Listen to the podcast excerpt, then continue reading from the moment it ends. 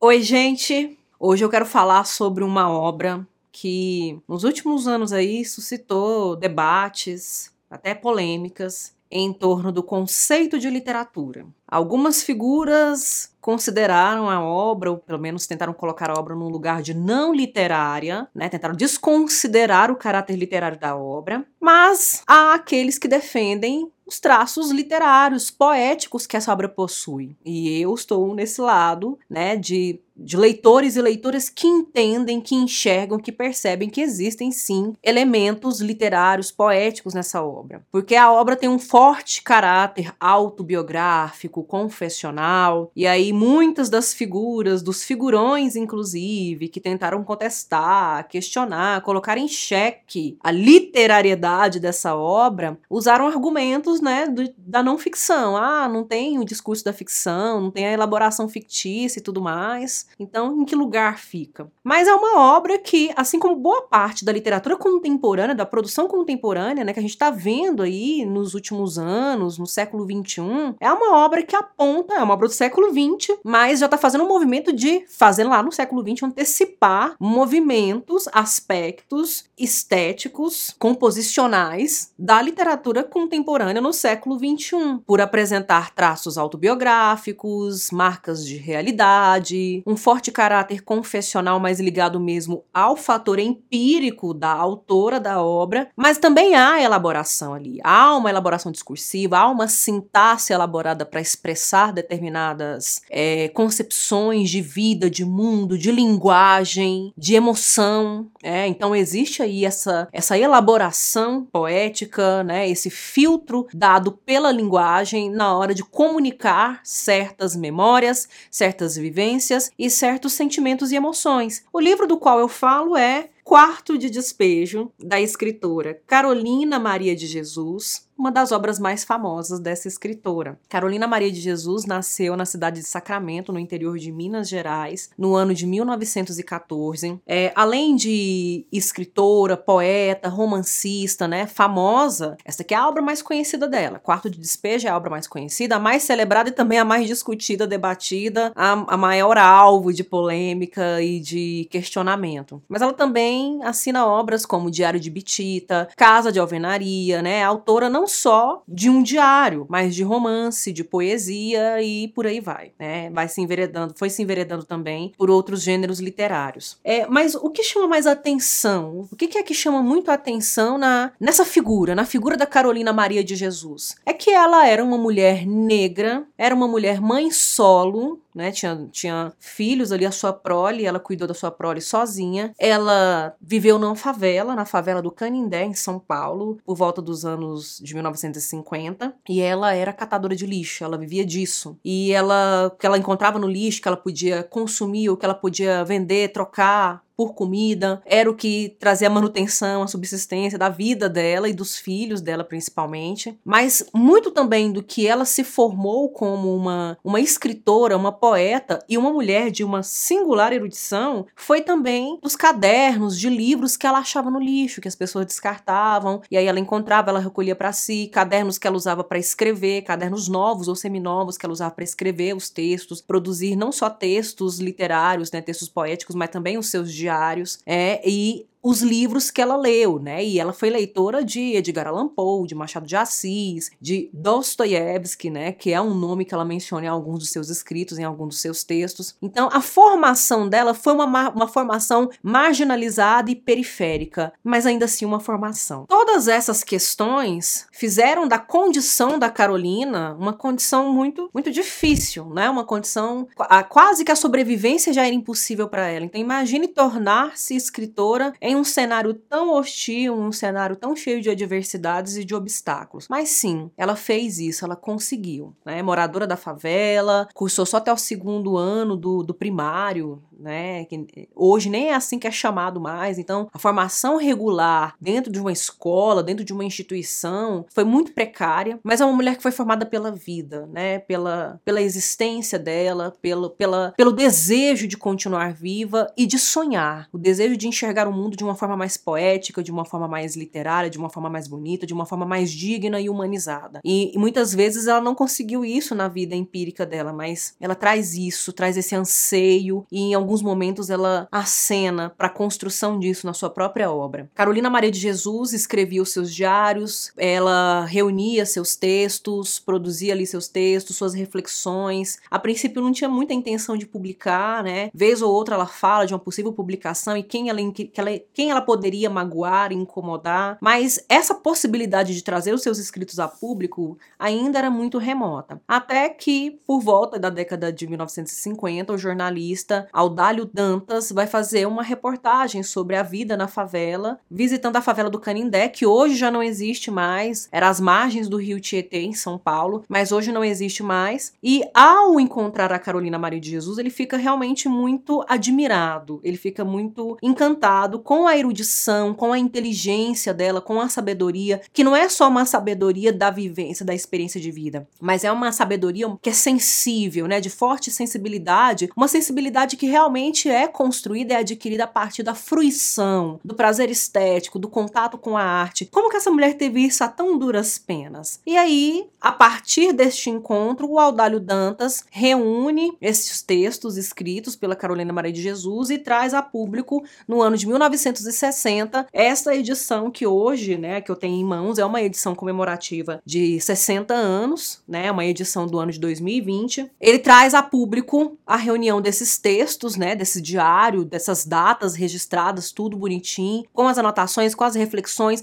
às vezes com a narração de um episódio que ela viveu e às vezes numa data específica apenas elucubrações, reflexões e meditações por parte da escritora. Inclusive, quando foi publicado em 1960, o livro fez tanto sucesso que duas coisas muito curiosas aconteceram. Primeiro, a recepção foi ampla, a obra chegou a ser traduzida para outros 16 idiomas, para diferentes idiomas, e circular fora do Brasil. É, mas houve também uma conversa na época, né, de quem desconfiava, de quem suspeitava que, na verdade, essa Carolina Maria de Jesus não existia, era apenas um pseudônimo, né, uma, uma personagem literária criada por algum escritor que tivesse uma visão muito aguda, muito atenta e cuidadosa da realidade. Então, desde lá, 1960, Carolina Maria de Jesus enfrentando aí o apagamento, né, da sua autoria em relação à sua obra. Mas hoje não tem como negar, nós sabemos que é de Carolina Maria de Jesus, quarto de despejo, né, reunião, esse diário de uma favelada, né, que é o subtítulo da obra. É uma obra que tem uma, uma linguagem muito direta, muito seca, muito crua, muito nua, né, de evidenciar mesmo a realidade, a realidade que ela viveu, porque às vezes a gente no conforto da nossa vida, é que às vezes não é a melhor vida do mundo, mas é uma vida um pouco mais favorecida, com alguns privilégios garantidos em relação aos que ela não teve de forma alguma, a gente não enxerga, não, não percebe a possibilidade de alguém passar por dificuldades, por precariedades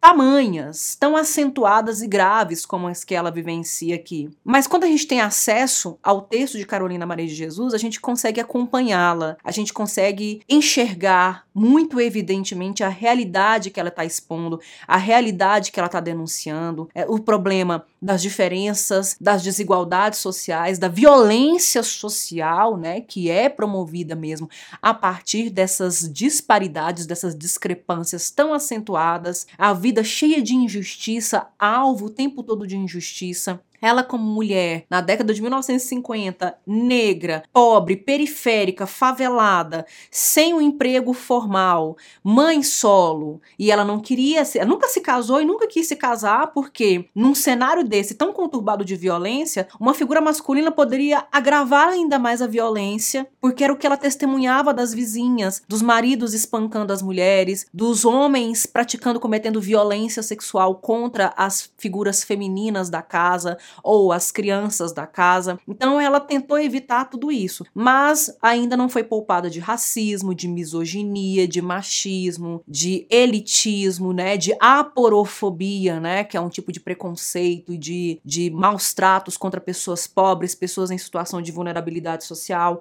Tudo isso ela enfrentou e ela narra dentro da obra. E tudo isso Carolina Maria de Jesus traz com uma linguagem repleta de marcas de oralidade, inclusive uma coisa que é, é notável dentro da obra dela são os desvios ortográficos, é evidente, não tem como passar disso, né, em relação à grafia, em relação à ortografia de certas palavras, trocar às vezes o C pelo S, é, não fazer a concordância ou acentuação, mas em momento algum estes elementos comprometem, atrapalham ou perturbam a leitura, porque de sintaxe Carolina Maria de Jesus entendia muito bem, e a sintaxe dela é impecável. Então a gente percebe que é mais nesse ornamento, nesse verniz, nessa primeira visualização que a gente tem da linguagem, da palavra, é que ela foi um pouco desfavorecida por conta de toda a sua formação, de toda a circunstância que envolveu o nascimento, o crescimento e a existência da Carolina Maria de Jesus. Mas, por outro lado, a elaboração elaboração das ideias, a sintaxe e muitas vezes até uma escolha vocabular extremamente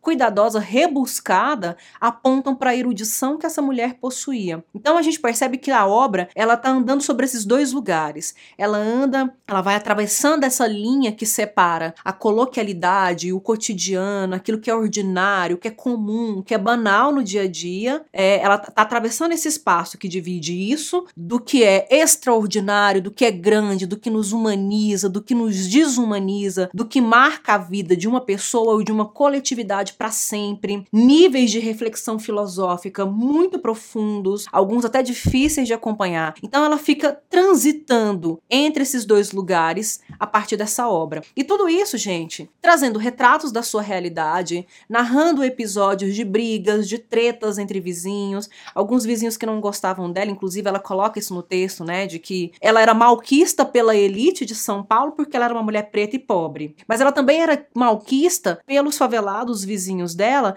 porque ela era uma mulher muito erudita, uma mulher muito sábia, muito inteligente, e mesmo que ela não falasse nada, eles achavam que ela era arrogante, que ela era cheia de si, né? Então já tinha também esse preconceito contra ela por tentar querer sair desse lugar de miséria, né? De pelo menos salvar o espírito dela, o intelecto dela dessa miséria, a qual ela foi lançada por negligência de governantes, por negligência do sistema, por um sistema opressor pela violência urbana, pela violência policial, que são todos elementos e situações cotidianas que ela denuncia na sua obra. Inclusive, o título da obra, quarto de despejo é uma metáfora que Carolina constrói dentro da obra e ela explica em vários momentos do texto. Alguns deles eu separei. Um fragmento do dia 15 de maio, ela diz o seguinte: Eu classifico São Paulo assim: o palácio é a sala de visita, a prefeitura é a sala de jantar e a cidade é o jardim. E a favela é o quintal onde jogam os lixos. Aí mais à frente,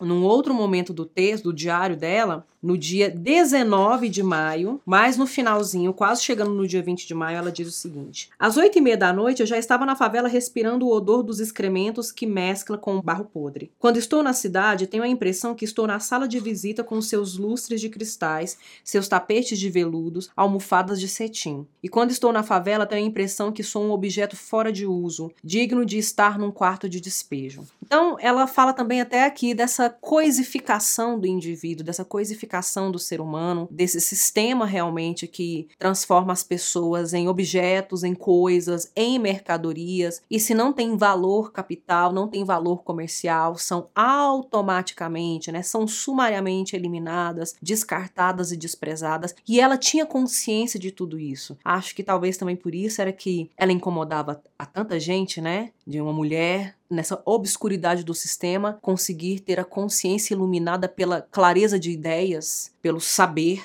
onde está e o que está se passando. Além disso, além né, de toda essa marca de erudição, uma simplicidade que anda acompanhada de uma complexidade, né, simplicidade em alguns aspectos, complexidade em outros aspectos, uma grande profundidade, uma consciência, uma lucidez eh, da sua realidade e do que está fazendo com a linguagem poética, com a linguagem literária, em vários momentos quando ela vai expressar o seu mal-estar, o seu nervosismo com a situação em que ela vive, de ver os filhos, né, principalmente a sua filha Vera, Vera que quer sapato, quer comida e às vezes ela não tem sapato, não tem comida para oferecer para a filha, como ela tem que lidar com isso e aí transborda ali toda toda a sua angústia, todo o seu nervosismo, toda a sua frustração com essa vida. A gente tem também uma mulher que sonha, uma mulher que sonha com um mundo melhor, com uma vida melhor, que gostaria de tirar do próprio céu estrelado durante a noite os retalhos para fazer o próprio vestido e de viver uma vida diferente, uma vida outra, uma vida possível na poesia. Então, nós temos aqui é, um, uma obra que ela tem uma importância não só no que diz respeito ao poético, ao literário, na composição artística em si, mas é uma obra também que presta muito serviço, que favorece muito a reflexão, o debruçar-se sobre estudos sociais, estudos culturais, tudo aquilo que, que diz respeito ao geopolítico,